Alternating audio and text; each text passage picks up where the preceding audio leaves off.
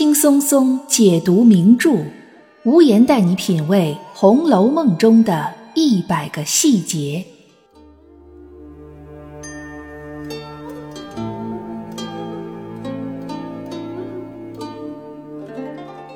各位听友，大家好，欢迎收听《红楼梦》中的一百个细节之人物关系系列，我是暗夜无言。好，在这期节目里呢，我们继续上一期的话题。来谈一下鸳鸯和周围人的关系。那没有听上一期节目的听友呢，可以先去听一下上一期节目呢，是一期付费节目，或者您加入我，也就是暗夜无言的西米会员，就可以免费收听了。加入的方式呢，可以点击我的头像，进入我的个人首页，找到西米会员字样，点进去就知道如何加入了。那我们这一期的节目呢，是免费的，大家可以放心收听。在上一期节目里，我也是脑洞大开了，根据书中的一些文本的细节，大胆的去想象，在鸳鸯的内心世界里，会不会有什么埋藏的非常深的想法？我们说，即便鸳鸯真的有这样的想法，那也是埋藏的相当深的。不过呢，尽管它埋藏的这么深，还是有人能够多少察觉到一些蛛丝马迹。毕竟，《红楼梦》里的人，尤其是各种各样的年轻女性，她们实际上都是。心较比干多一窍，都是非常的聪明、非常的聪慧的。这时候，我们又不禁要回想到第三十八回，就是螃蟹宴的时候，鸳鸯跟王熙凤有过一段对手戏吗？王熙凤在那个时候就开玩笑似的说了：“说你琏二爷啊，爱上你了，回头呀，我就把你要过来。”哎，王熙凤为什么突然在鸳鸯面前说出这句话？当时鸳鸯就恼羞成怒，说：“这也是你这个当奶奶能说出来的话，就要拿螃蟹往他脸上抹。”两个人就打打闹闹的。王熙凤不会无缘无故的提出琏二爷爱上谁这件事儿，他怎么从来不跟别的丫头开这样的玩笑呢？王熙凤这种人，她是爱说爱笑的，爱开玩笑的人，同时呢，她又是心思非常缜密，甚至有一些狠毒的人。这样的人说话的时候有一个特点。他就是爱用开玩笑的方式，将很多的真话说了出来。那听着的人呢，都以为他是在开玩笑，都不会把这个事儿当真。但是只有他说的人，他才知道我说的是真的。哎，这是王熙凤这个人的一个特点。他和鸳鸯恰好相反，两个人呐，真真假假之间有一些暗流涌动，也只有他们两个人能够感觉得到。这是鸳鸯的想法，以及王熙凤对这件事情的一些反应。那么，作为另一个当事人，贾琏他又是一个什么样的反应呢？我们还是看书中的第四十六回。第四十六回啊，这个信息含量其实是非常大的。鸳鸯把他的嫂子给拒绝了之后，他的嫂子呢很不高兴，就过来跟邢夫人回话。邢夫人一看这个事儿目前进展不怎么好，她回到家呢，晚上就把这个事儿告诉了贾赦。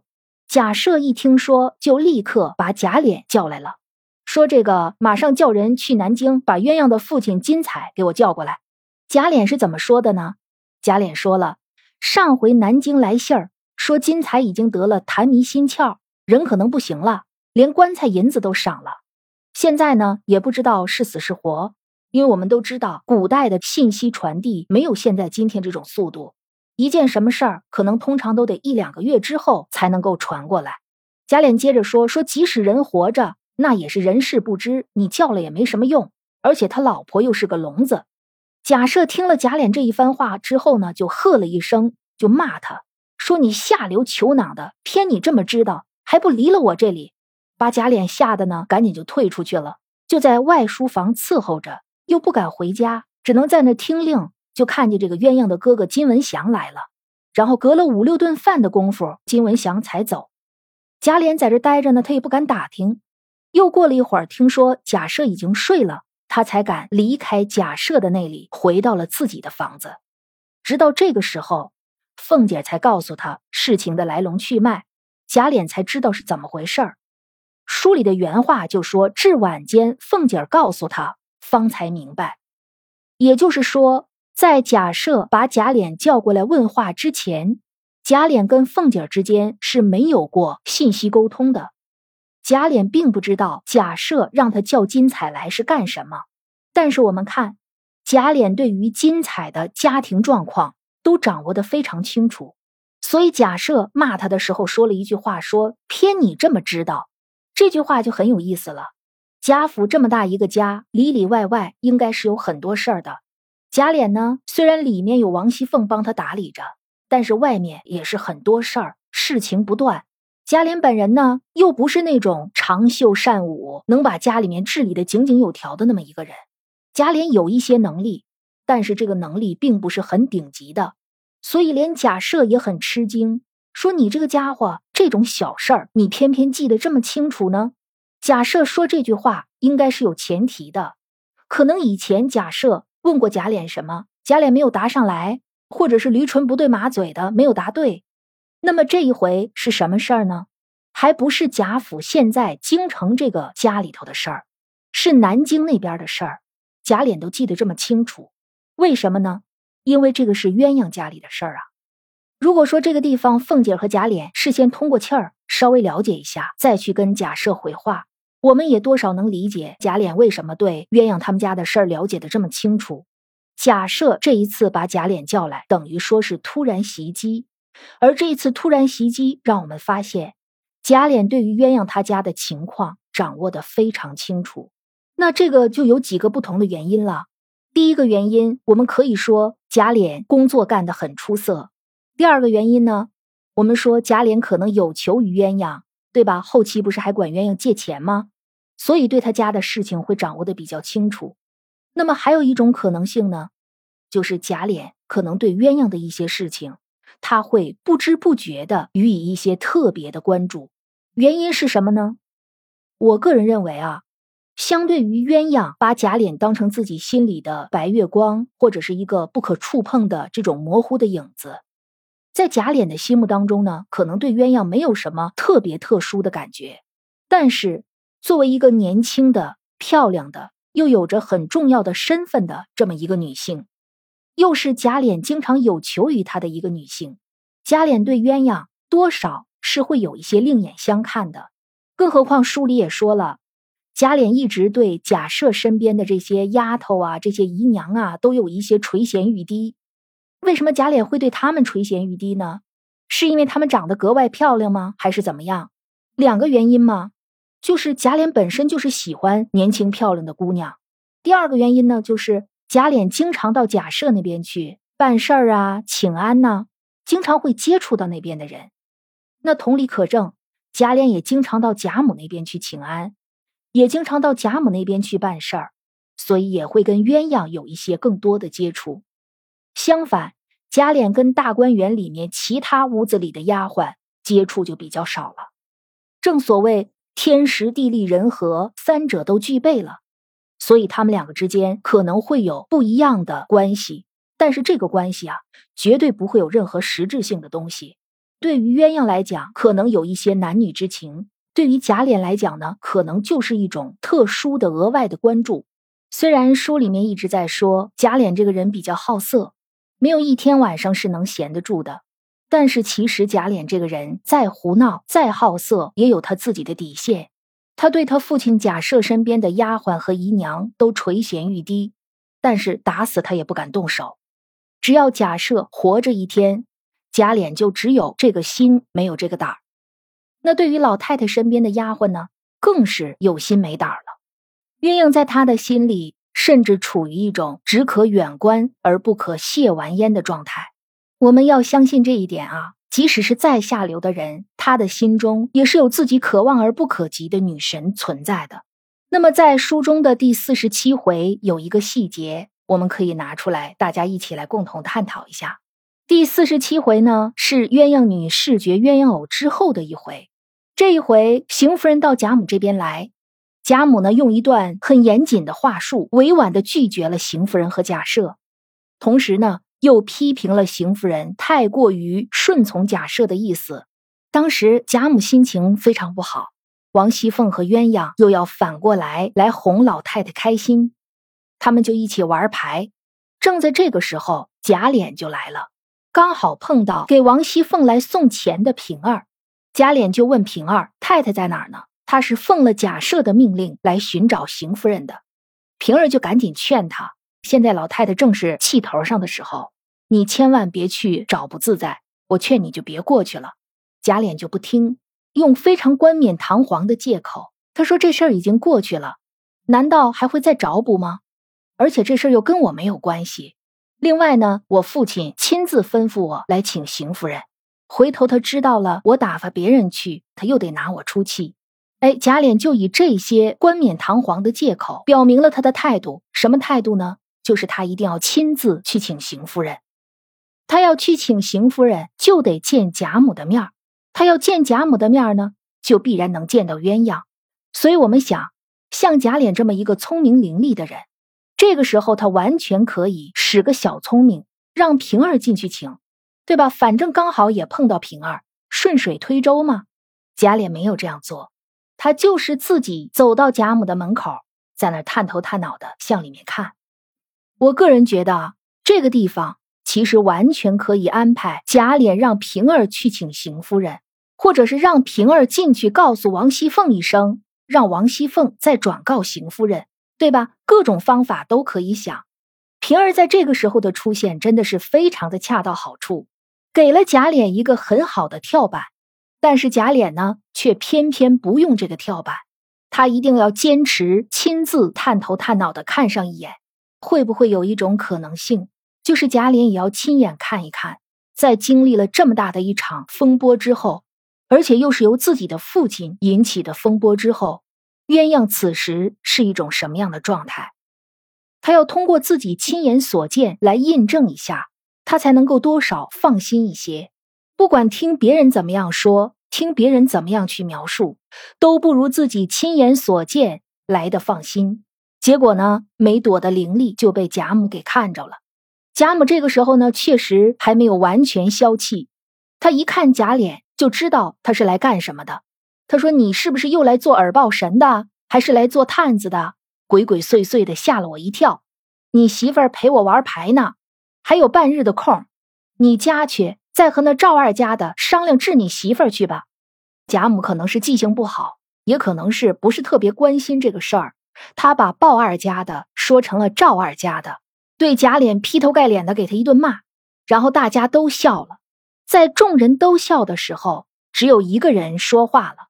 鸳鸯笑着说：“鲍二家的老祖宗又拉上赵二家的。”贾母也笑了，说：“我哪里记得什么背着抱着的？提起这些事儿来，不由我不生气。”贾母虽然嘴上这样说，但实际上她也是笑了的。她的情绪这时候呢，进一步得到了缓解。所以，我们看鸳鸯在这个地方递上这一句话，很关键，也很重要。在贾母劈头盖脸的批评贾琏的时候。只有鸳鸯出来给贾琏解围，表面上呢是在提醒贾母，实际上内里有两层意思。一层意思呢就是逗贾母开心，另外一层意思呢那就是为贾琏解围，又表现出鸳鸯其实对贾琏的事情也是很关心的。那么我相信聪明如贾琏，他听到这句话也就知道鸳鸯大概是个什么意思。贾琏应该就是比较放心了，他亲眼看到了。鸳鸯的情绪呢，还算是平复的比较快，也并没有因为贾赦的这个行为而牵连到贾琏身上，对贾琏的态度有什么改变？还是通过曲线救国的方式来帮助贾琏化解了这一次在贾母面前的尴尬。我们知道，在封建社会那种大的社会背景下，在贾府这种贵族家庭中，两个人之间想要传递什么样的信息，不可能像我们现代人这么直接。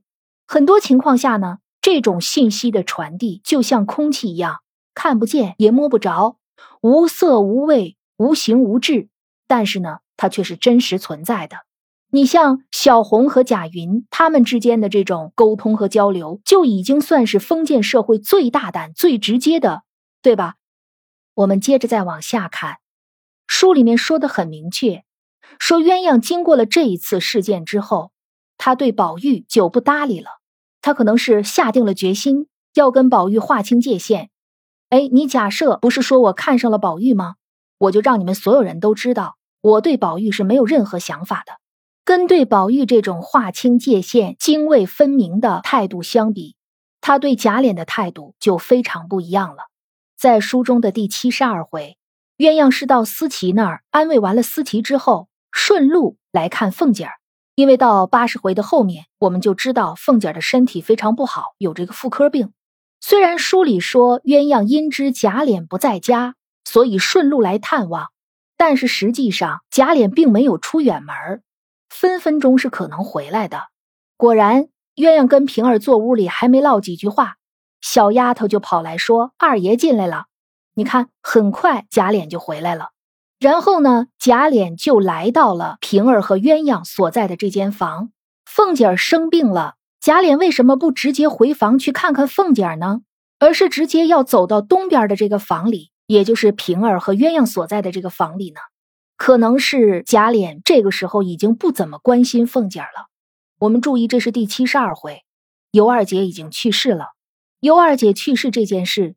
是贾琏和凤姐儿他们两个人感情上一个非常重要的分水岭。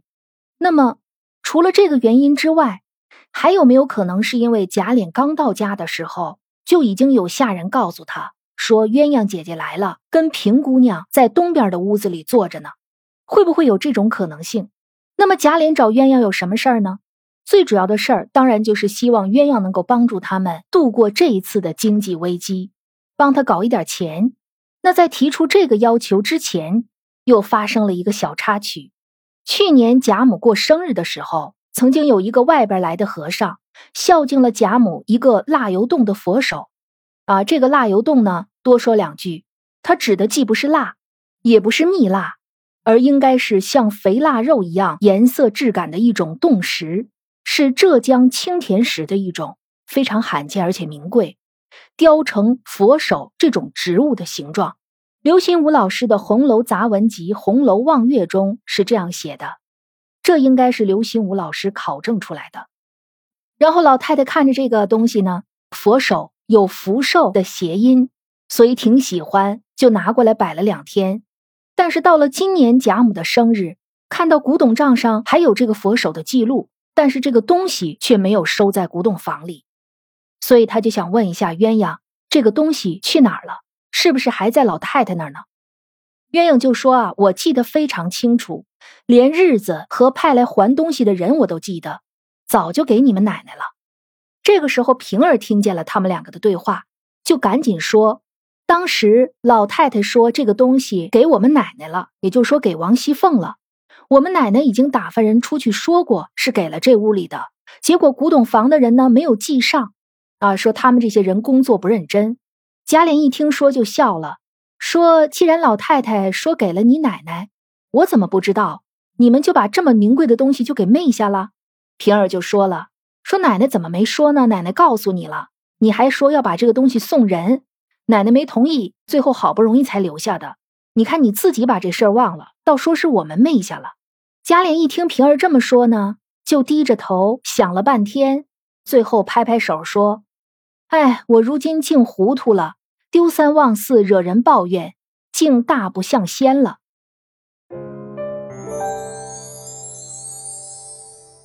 如果您想和更多的红楼听友在节目外交流，欢迎添加微信“暗夜无言”的全拼加零零幺，留言告诉我您最喜欢的红楼人物。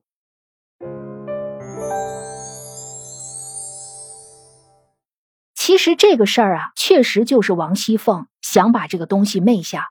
我们看第一，贾母说把这个东西给王熙凤，是指还给王熙凤，还是说送给王熙凤？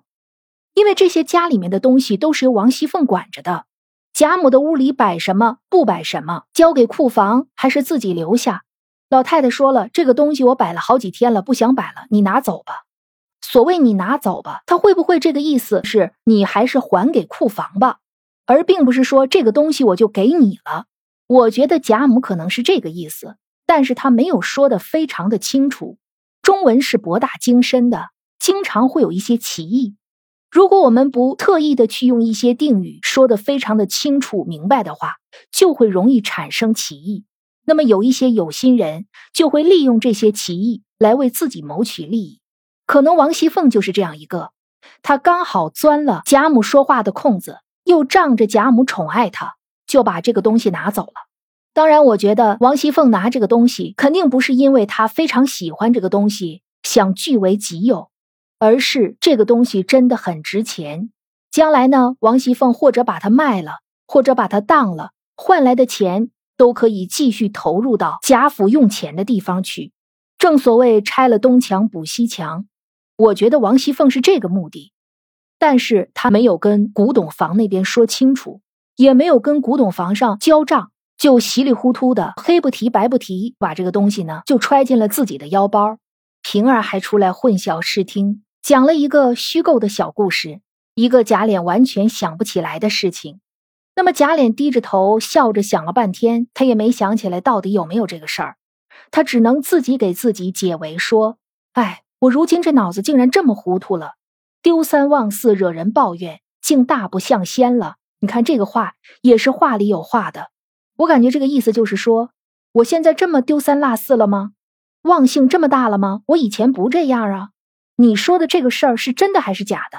我怎么一点印象都没有？你不会是编出来的吧？啊！然后这个时候鸳鸯又说话了。鸳鸯说：“也怨不得，事情又多，口舌又杂。你再喝上两杯酒，哪里清楚的许多？”这个地方既是鸳鸯为贾琏解围。同时又表现出鸳鸯对贾琏的了解，你看他很理解贾琏这个事儿，即使是真的存在，贾琏给忘了，也不是贾琏的错。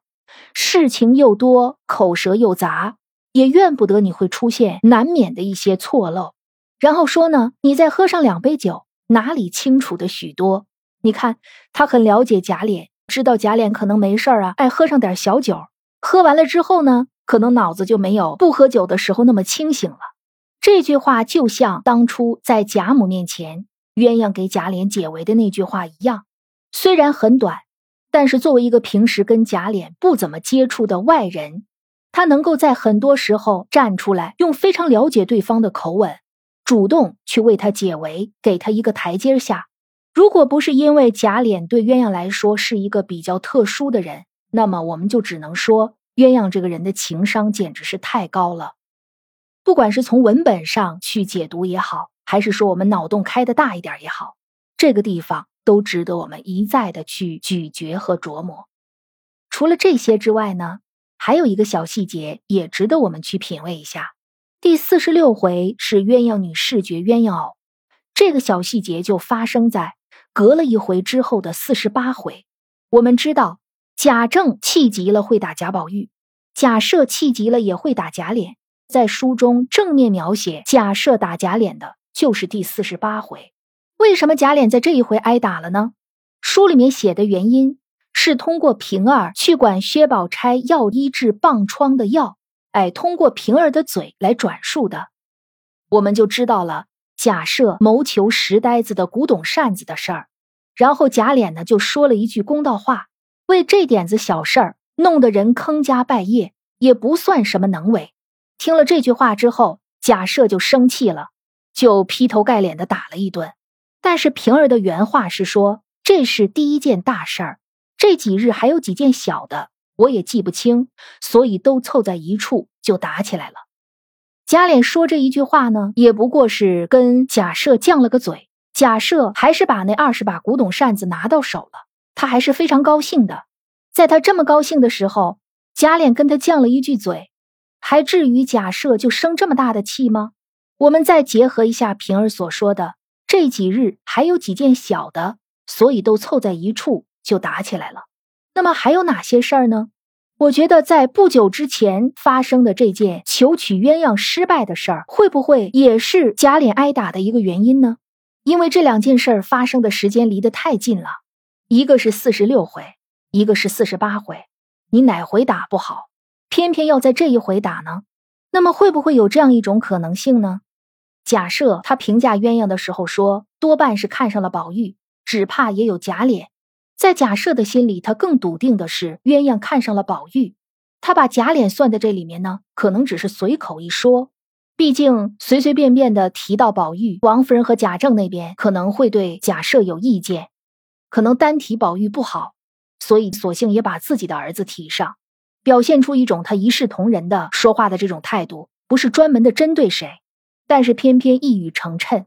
经过这一段时间鸳鸯的表现，或者是明里暗里对这个事情的一些了解，假设呢，赫然发现鸳鸯对贾宝玉可能真的是没有什么意思，反而是对自己儿子有那么一点说不清道不明的意思。那你说，假设这个时候怎么办？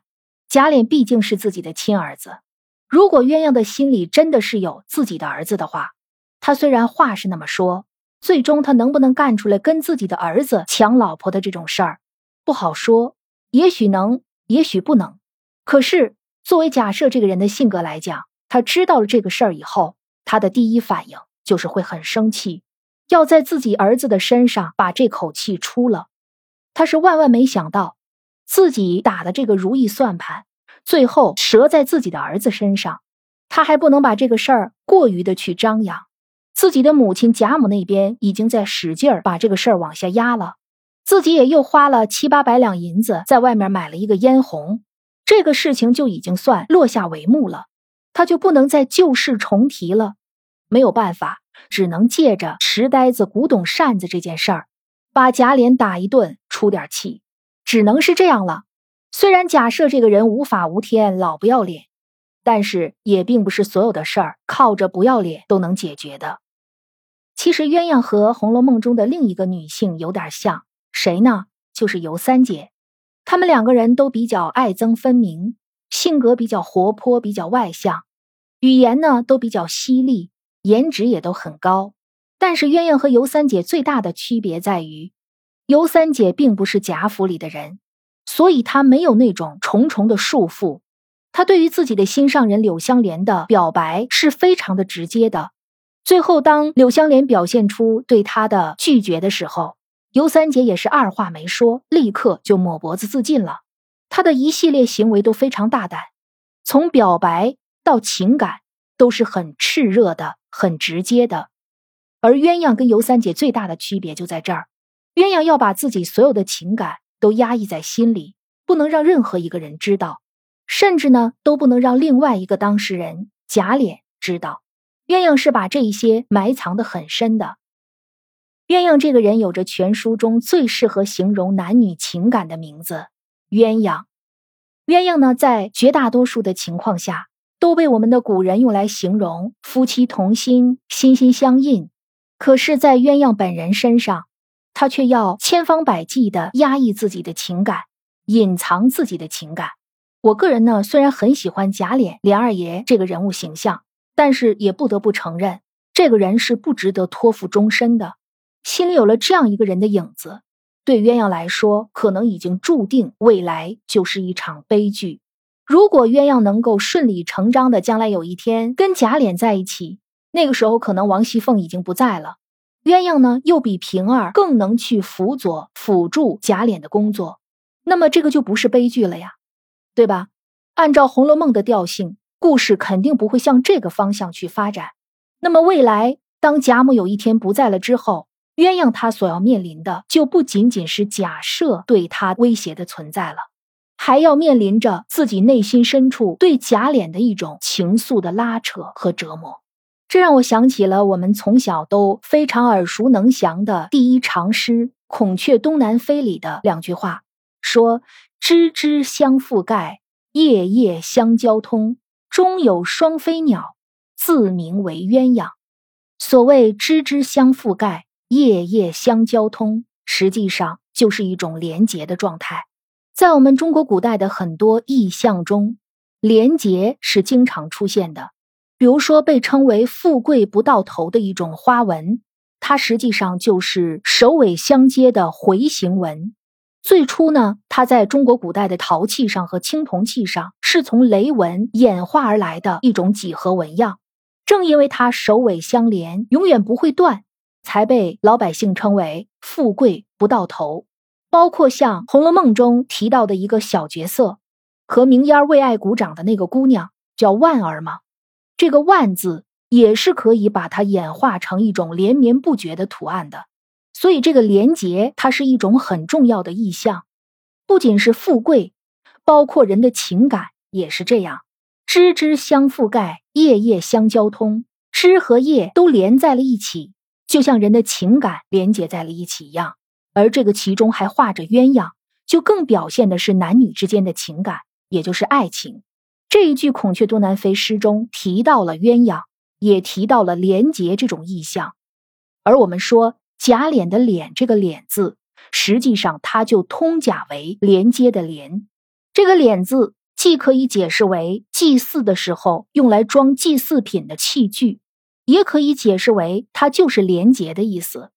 所以，为什么我们说把贾琏的名字读成贾琏也是正确的？因为这个“脸”字在古代它就通“连”字。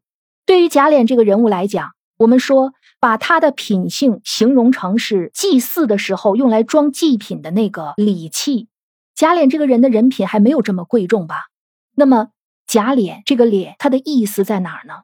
会不会就跟这种男女情感的连结有关系呢？我们再看一首诗，在南朝，也就是宋齐梁陈时。梁朝有一个简文帝，他姓萧，叫萧纲。萧纲呢，他不仅是个皇帝，他还是一个诗人。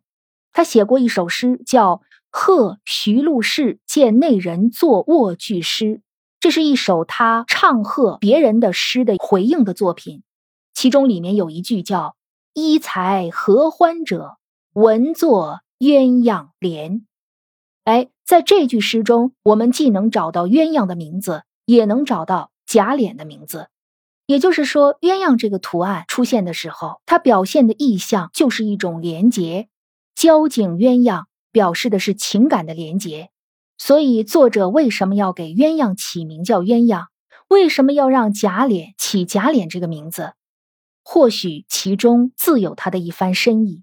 这一首诗，它的结尾也是具有悲剧色彩的。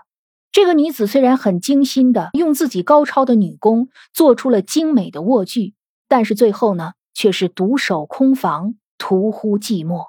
有没有一种可能性，鸳鸯这个人物的结局最后也是朝着这个方向去发展的呢？程高本里鸳鸯的结局，他在贾母去世之后，他就自尽了，固然很符合鸳鸯这个人比较刚烈的性格，但是他这个里面有一个很大的漏洞。在之前我们的节目中，我也讨论过，为什么对贾母如此重要的一个丫鬟，贾母如此喜欢都不舍得给自己的儿子做小妾的这么一个丫鬟，贾母在自己身后却没有给鸳鸯任何的安排呢？以贾母对鸳鸯的了解，再加上之前发生过鸳鸯女视觉鸳鸯偶这个事儿，贾母心里应该很清楚，如果自己不给鸳鸯安排一个好的结局的话，那么。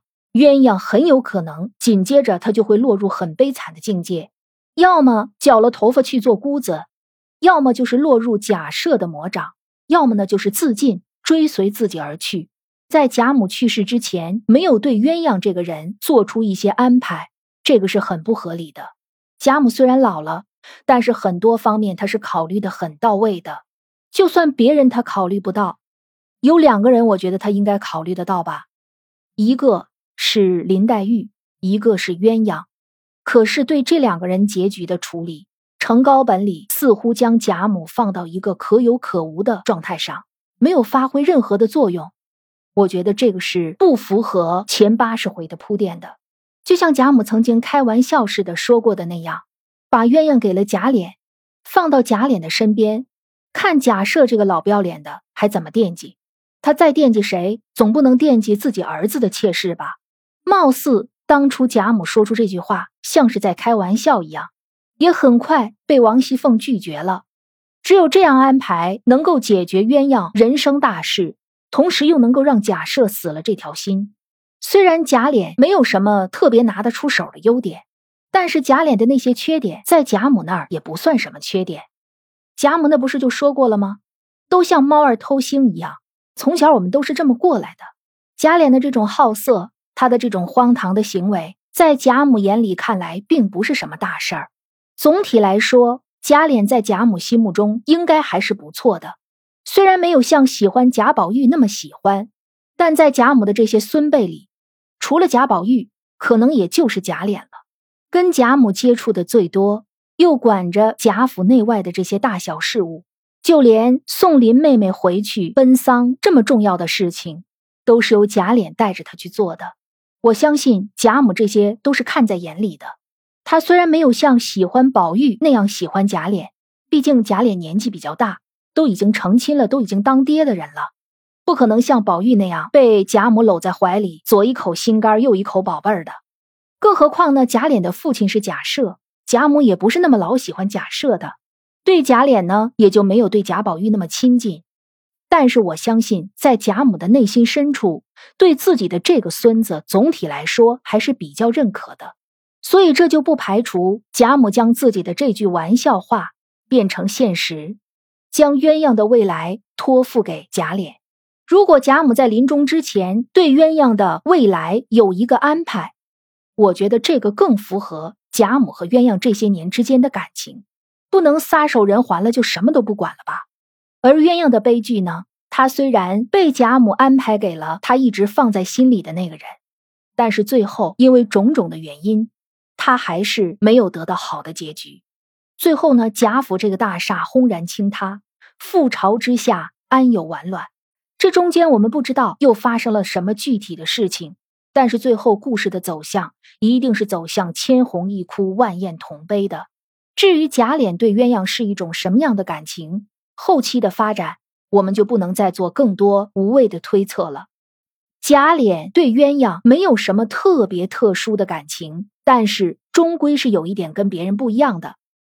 那么，如果有一天真的说把鸳鸯给他，他也会很高兴的。毕竟给他一个秋桐，他都能那么高兴、那么喜欢，更何况是鸳鸯这样人品的姑娘呢？不过，这种喜欢究竟有多深刻，究竟能维持多久，这个我们就不得而知了。好的，如果您喜欢我的节目，欢迎给节目点赞、打赏，也请您把喜马拉雅的月票投给我，支持我继续原创。此外，您还可以加入我的西咪团。入团之后，所有的付费节目可以免费听，抢先听节目也可以立刻收听。入团的方式在我的主播首页，大家可以点击我的头像进去找到。我是暗夜无言，让我们下期再见。